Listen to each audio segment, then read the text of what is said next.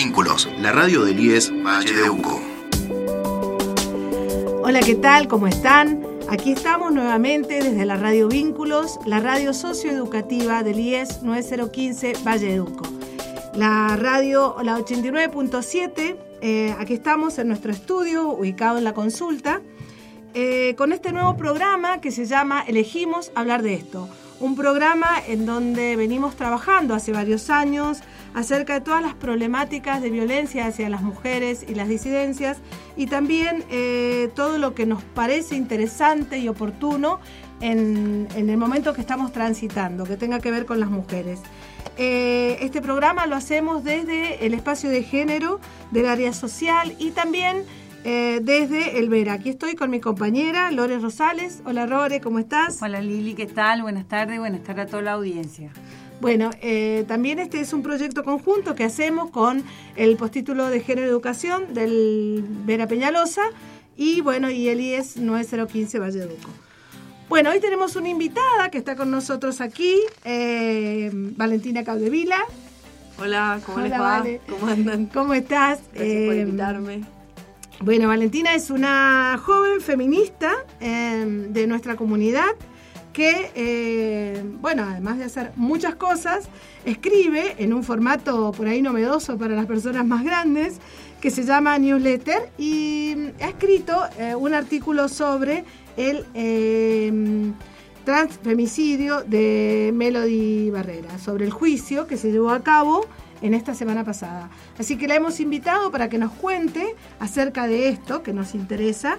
Y bueno, también vale que nos cuentes qué es esto del de New Lester, cómo es esta nueva manera de escribir, si lo dije bien o no. Eh, bueno, eh, gracias. Eh, es una modalidad de escritura que está muy buena, que lo hicimos con varios amigos y amigas, pensando en, primero en la idea de, querer escribir algo en conjunto y que se mueva por afuera de las, de las redes sociales, digamos, Instagram, Facebook, Twitter, que son por ahí las plataformas que nosotros más ocupamos, que están permanentemente rodeándonos de estímulos. Entonces surgió la idea de escribir, eh, que te llegue al mail, digamos, ¿no? Que esa es la novedad, que llega al mail y que uno las recibe por ahí, bueno, más o menos cuando podemos escribir y que es como un formato de carta, ¿no? Te llega al mail y, era un poco esa la idea y que fuera como sobre, sobre temas libres, ¿no? Sobre cosas que nos preocuparan en distintos momentos y que por ahí explorando distintas narrativas, como por ahí más desde a cosas más autobiográficas y más poesía, literatura, series, eh, pero también así cuestiones más políticas y que nos atraviesan, como esto fue el, travesticidio, el juicio por el travesticidio de Melody Barrera, que a mí particularmente me, me fue, me fue eh, llamando la atención y bueno, decidí hacer como una crónica y también una interpelación, digamos, eh, que ojalá haya cumplido ese objetivo. Sí, digamos de alguna manera lo ha, cumplido porque nosotras los leí, lo leímos y nos sentimos interesadas en que, bueno, vos que tenés elemento y que lo seguiste, nos puedas contar. Em, digamos, me parece que Lore tiene ahí algunos elementos como para ponernos en tema. Sí, yo creo que sería importante primero, Valentina, si nos podés eh, más o menos relatar el hecho, ¿sí? Eh, ¿Quién era Melody? Eh, ¿Qué sucedió con ella? ¿Cuándo? como para después ir más a la explicación o a la significancia social que ha tenido el tema del juicio.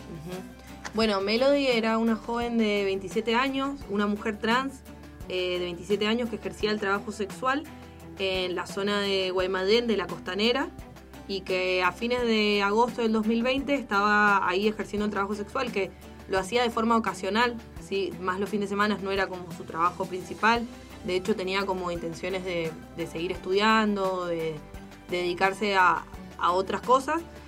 Y bueno, estaba ahí en, esta zona, discute con un policía, eh, ahí es como más o menos confuso los hechos, como si qué fue primero, si ella estaba alcoholizada, eh, bueno, discuten con el policía, que es el que después es acusado y condenado, Rubio. Em, él agarra su arma y cuando ella se está yendo de espalda, la, le dispara con seis tiros o más en la espalda. Eh, automáticamente produciéndole la muerte, digamos. Y ahí, bueno, se desencadenan como varios hechos para intentar llegar al, al a lo que fue el juicio y después la, condena. Claro, la condena y la carátula de travesticidio que si bien no existe ahora, eh, es por lo que, a lo que se apela, digamos. Es lo que se llama crimen de odio, ¿no? Sí. Por la condición, digamos. Claro, por la condición, de, la identidad, de, identidad de género y la orientación. ¿Y cómo actuó la justicia a partir del juicio? Digamos, cómo se desarrolló el juicio, qué postura tomó la justicia, qué lectura hacen de, ese, de esa función. Bueno, lo primero para rescatar es que fue por eh, jurado popular, que es algo que no venía sucediendo, que no era tan común y que justo para este juicio se da esa característica que no es menor y que ya orienta de otra forma el juicio. De ahí eh, se empieza bueno, a hacer como un estudio, un recorrido de los hechos, de cómo sucedió, de, y lo que fueron dos años, fue bastante largo, fue como bastante tedioso. Y lo, bueno, se llega al final esto a la sentencia, dándolo culpable a él, considerando que, se actuó, a ver si encuentro acá, por eh, homicidio agravado por odio a la expresión de género e identidad de género, en concurso ideal con homicidio agravado por la condición de sujeto activo, por alevosía, ensañamiento y agravado por el uso de arma de fuego. Como que ahí se entiende que hubo como esta cuestión de ensañamiento y de violencia de alevosía como eh, por el hecho de esto de los seis tiros, que es como da, digo, la necesidad de, la necesidad como una, una crudeza, una violencia muy marcada. Exacto. Que también digo es lo que distingue que este es el segundo juicio que se hace en el, país, y el primero en la provincia. En la provincia. Ajá. Sí. O sea que podríamos decir que el juicio, digamos, tuvo una perspectiva de género, la condena a la que se llegó, sí. arribó. Sí, sí, sí, sí, sí, es bastante es bastante interesante porque se puede ver esto, la perspectiva de género, hubo unanimidad en la decisión.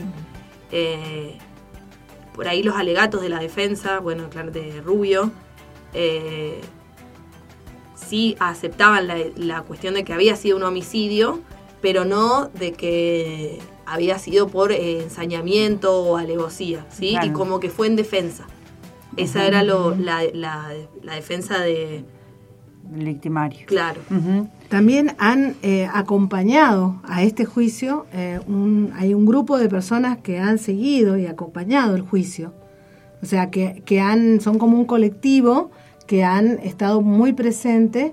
Eh, estaba la, la mamá de ella, así como vino el hermano de Diana Zacayán, que es el, primer travesticismo del país el juicio, digamos, por el travestismo del país. ¿Y cómo, cómo ves vos esta cuestión colectiva en esto? ¿Influye, influyó? ¿Fue, fue importante la presencia de todo este colectivo?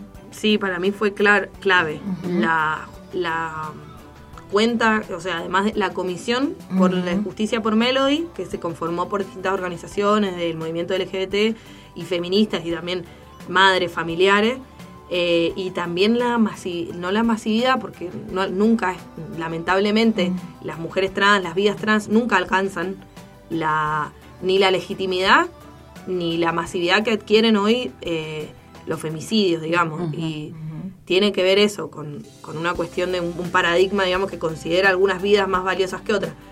Pero la Comisión de Justicia por Melody fue clave para dar eh, a conocer para, para poder lograr esta masividad y dar a conocer el caso y el juicio, que fue, muy importante. De hecho, las cuentas de Instagram, de, Instagram tiene bastantes seguidores. Hubo un reel que se hizo súper viral de cuentan eh, cómo las, trans, las mujeres trans eh, quieren ejercer otros eh, otros trabajos y no pueden, digamos, porque van a casas particulares y son acosadas por los dueños, porque creen que, porque ser trans eh, tienen ese, esa legitimidad. Entonces está bueno porque también hace un recorrido de, no es solo Melody, sino que se toma la vida, se ponen en debate a muchas otras compañeras trans, se las pone ahí eh, como protagonistas, ¿no?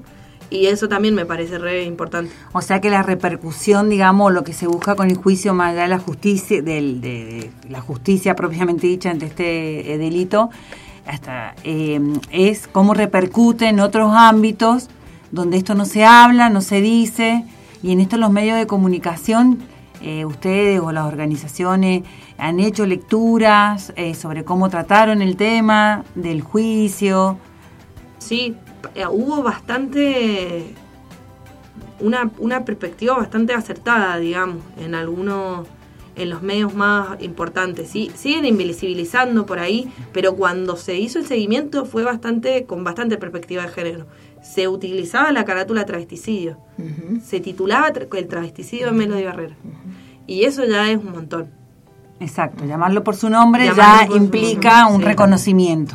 Sí, está bueno esto que vos decís que también se la comisión lo que intentó hacer es mirar las violencias estructurales a las que las mujeres trans particularmente son eh, se encuentran atravesadas.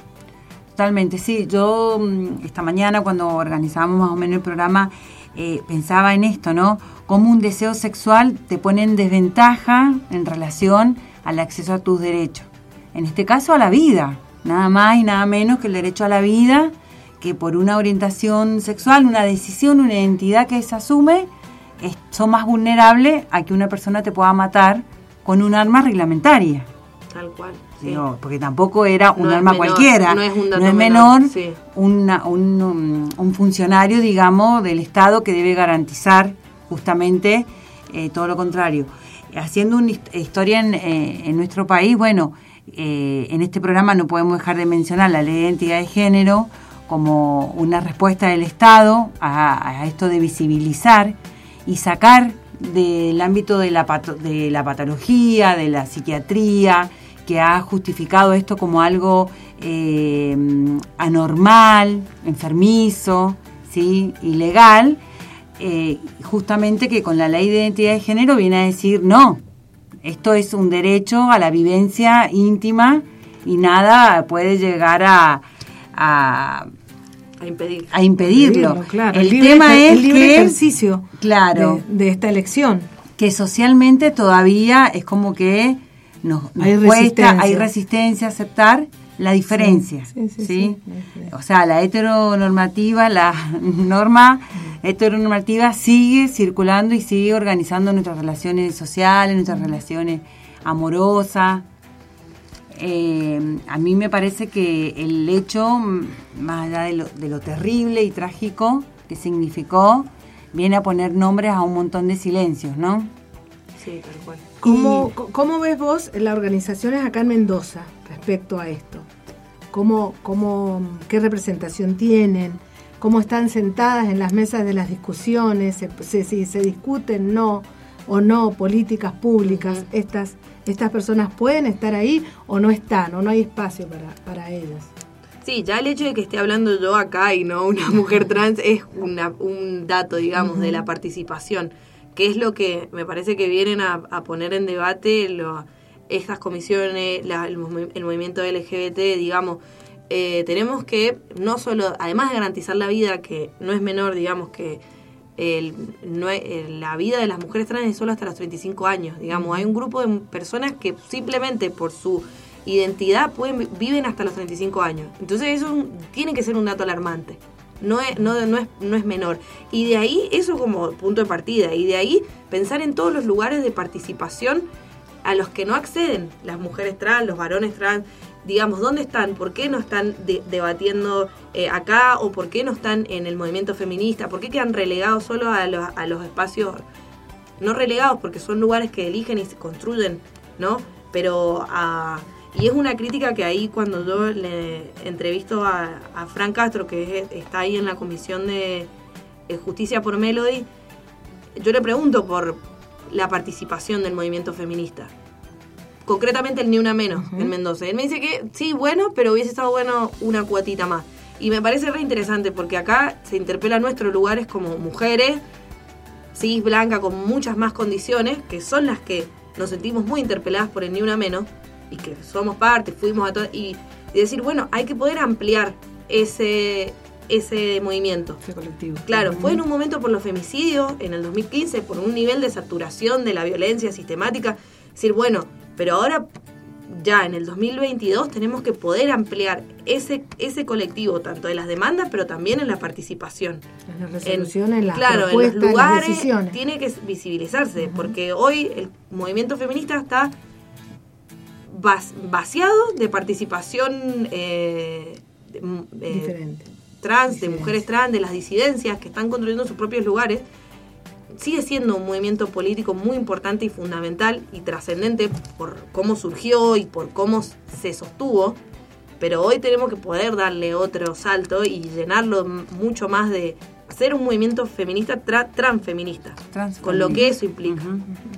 Y cuestionar la- las conducciones, cuestionar los lugares. De ninguna forma dejar de, de ocupar y de, de disputar ese espacio.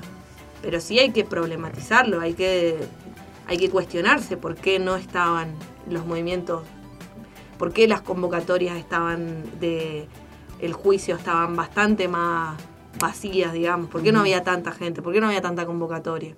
¿Qué está haciendo el movimiento femenino Ni Una Menos hoy? Estamos yendo nosotras a la asamblea, ¿por qué no? Porque no nos interpela, porque no... Digo, también pensarlo en el contexto del Valle de Uco. Eh, cómo nos estamos organizando nosotras, qué está pasando, digo, qué, pensar también en qué, en qué momento está hoy el feminismo mendocino, el feminismo argentino, y bueno, creo que el encuentro también va a ser un lugar próximamente ahora en el que se tienen que dar esas discusiones.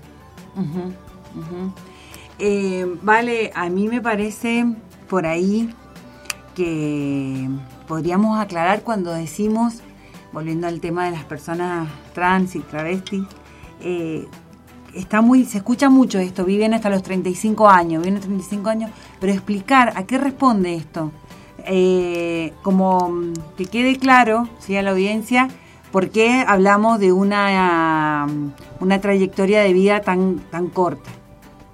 Sí, sobre todo por la violencia est- estructural, digamos, ¿no? Que es algo como sistemático desde que una persona decide eh, modificar o mm, se autopercibe de distinta forma con su identidad, con su sexo biológico, digamos, en algún punto, ahí comienza una serie de discriminaciones y de violencias estructurales que terminan repercutiendo, que van marginando cada vez más, digamos, el poco acceso a eh, lugares de los que se van excluyendo sistemáticamente, ¿no? Es decir, bueno, no puedo acceder a la escuela porque eh, mis compañeros, mis compañeras no me aceptan, me siento discriminado. Bueno, de ahí no puedo conseguir trabajo porque eso es también muy, muy fuerte, digamos, que no puedan tener el mismo acceso a los trabajos que todas tenemos es una forma de violencia estructural que tu familia, en tu propia casa. Sí, es como que ser- empieza muy temprano, Claro, muy, temprano, y entonces, terminás relegada a distintas... y a eso agregarle, agregarle todo lo de salud, porque también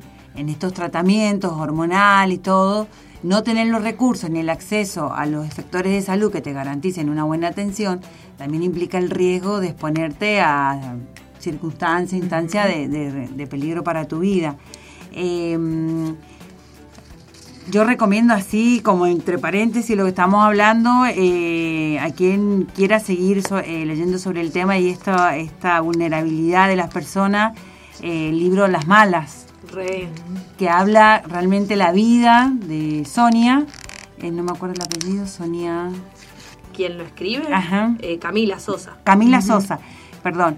Eh, em, habla realmente y, y es muy, Muy gráfico. muy gráfico esta exclusión, esta discriminación que vive desde su infancia. Re. Aparte me parece re importante que lo traigas porque es como decir, hay que poder eh, ampliar también nuestra propia, me parece que es más la interpelación hacia nosotras, decir, bueno, hay que, hay que consumimos culturalmente, televisivamente, digamos, hay que leer a las trabas, hay que escuchar a las trabas, que están, pero no solo desde sus vivencias, como que también esto lo dice como Camila, de sus vivencias Traumáticas. sino como siempre. poder eh, ampliar, digamos, y, y- y ver todo lo otro que están transitando, que es interesante, que es divertido, que es otra vivencia.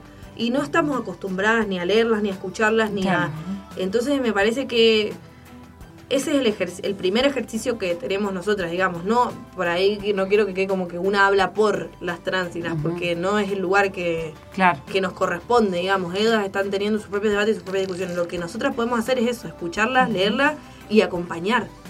Sí, eh, en Argentina, bueno, hace poco se, se sancionó la ley de incorporación laboral, un porcentaje en los En los espacios en el públicos. espacio cupo laboral trans.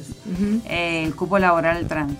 Pero bueno, Que acá en no se cumple no se- todavía y tenemos que ir también por más. Tal Digo, cual, sí.